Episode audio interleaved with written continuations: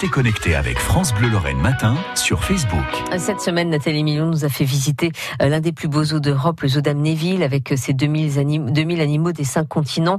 Avec aujourd'hui la découverte des nouveaux arrivants, les licaons, autrement dit les chiens sauvages d'Afrique. On est avec Nathalie Million et Thomas Granga, le responsable pédagogique du zoo d'Amnéville. T'as vu la dame, Thomas, elle avait une tenue de camouflage. Ouais. T'as remarqué?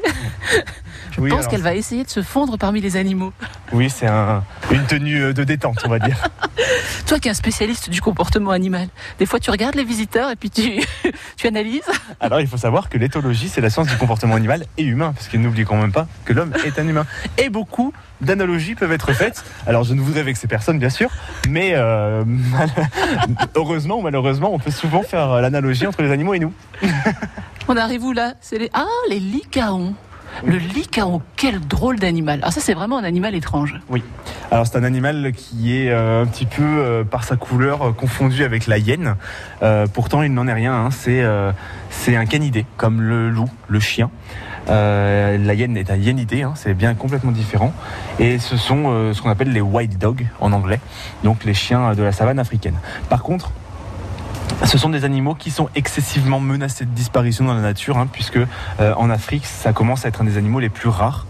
Euh, ils ont une, un mode de vie très particulier, comme le guépard d'ailleurs. C'est ce qui fait que le moindre dérangement de l'homme euh, va forcément entraver sur euh, leur reproduction, sur leur survie et sur leur méthode de chasse. C'est vraiment joli hein, ça les licaons. hein. C'est- très beau, ouais. C'est c'est- c'est quoi la couleur? C'est jaune sur le dessus? On dirait des, on dirait marbrés savanes. tu, as, tu as faim, hein, Thomas, tu as faim là. hein Oui. Nous avons du jaune, du noir, du blanc avec des taches complètement aléatoires. Et alors, ce qui est rigolo chez le licaon, c'est que chaque licaon va avoir ses motifs à lui. Et donc, c'est comme ça qu'on les reconnaît. Bonjour madame, qu'est-ce que vous cherchez aux Dames des Villes? Pourquoi vous êtes venue ici aujourd'hui? Euh, c'est un rituel. Tous les deux ans, je viens parce que souvent il y a des naissances. Euh, puis bon, comme été nounou, j'ai toujours des enfants à la maison, donc euh, je viens avec eux, j'en profite avec eux. Qu'est-ce que vous aimez le plus ici? Le plus ici, bah, j'aime bien le nourrissage déjà. Quand on peut assister au nourrissage, et puis alors évi- évidemment les tigres avec le spectacle, ça c'est magnifique, hein, c'est exceptionnel. Vous le connaissez celui qui est là? Le licaon?